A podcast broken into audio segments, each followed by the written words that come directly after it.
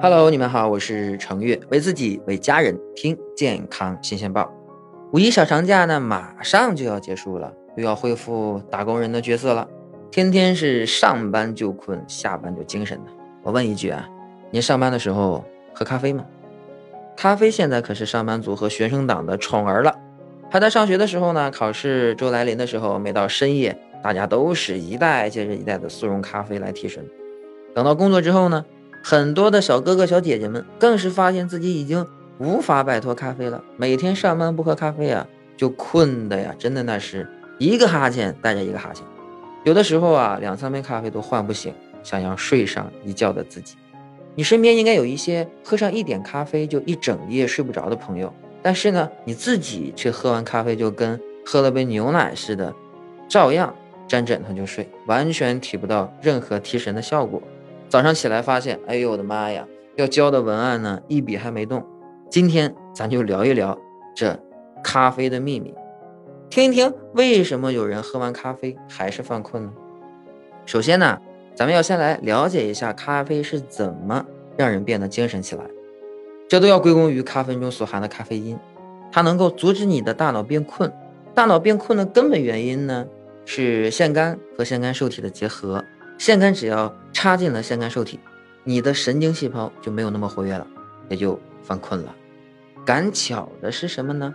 咖啡因也能卡进这腺苷受体里面，只不过形状不对，只是卡在了腺苷受体里，不让腺苷进来。于是，就算你的身体很困很累，产生了好多的腺苷，可是腺苷受体都被咖啡因霸占了，困意的这种 CP 呢就没有办法组合在一块儿了。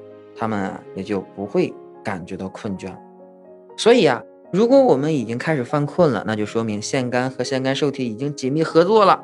这个时候啊，再喝咖啡，咖啡因进入体内以后，也就只能眼巴巴地看着这腺苷和受体相亲相爱，没有办法阻碍他们产生困意了。相较于美式咖啡的苦涩，现在更多的白领的小哥哥小姐姐们更倾向于抹茶拿铁、摩卡这类。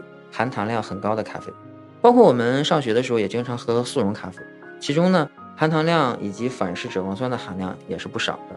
在你喝进去的时候，我们的确可以感受到那种兴奋感，但是没过一会儿呢，可能就困了。这是因为我们的身体在摄入过多的糖分之后，为了维持血糖的正常，胰岛素会过来帮帮忙啊，帮你降糖了。血糖的降低就会让我们感受到困倦，或者说产生注意力不集中的这些表现。如果说你之前喝一杯咖啡就能顶一整天，工作一年以后呢，现在喝三杯才能强撑到下班，那么通常说明啊，你已经产生了咖啡因的耐受。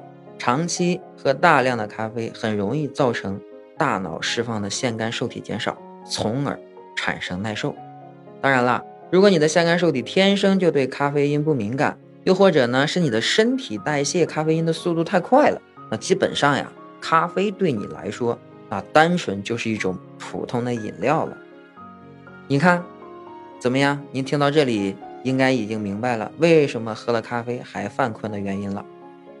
那么，我们就知道怎么喝咖啡才有效了。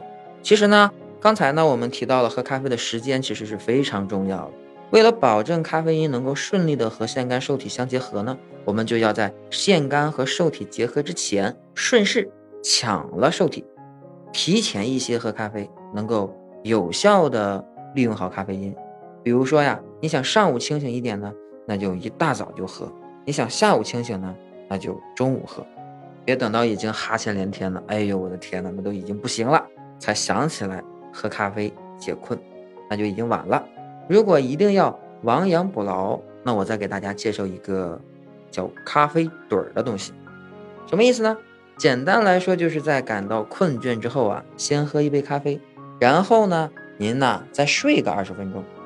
有研究证明啊，睡觉可以让腺苷离开腺苷受体。我们先喝一杯咖啡，让咖啡因在受体门口等着，然后呢，您再小睡一下。这个时间里呢，咖啡因就会可以成功的和腺苷受体结合。小睡二十分钟之后，就可以更加的清醒了。当然了。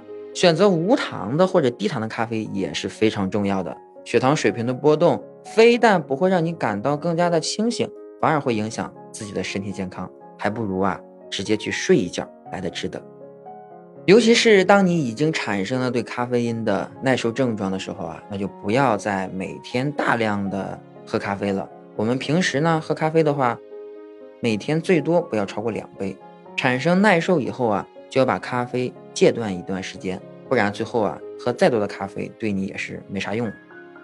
其实呢，咖啡因只能是暂时阻碍了腺苷和腺苷受体的结合，腺苷呢该生成还是会生成。也就是说呀，喝咖啡其实呢是在预知自己的清醒的经历，充足的睡眠和适当的休息才是保持充沛精力的正确方式。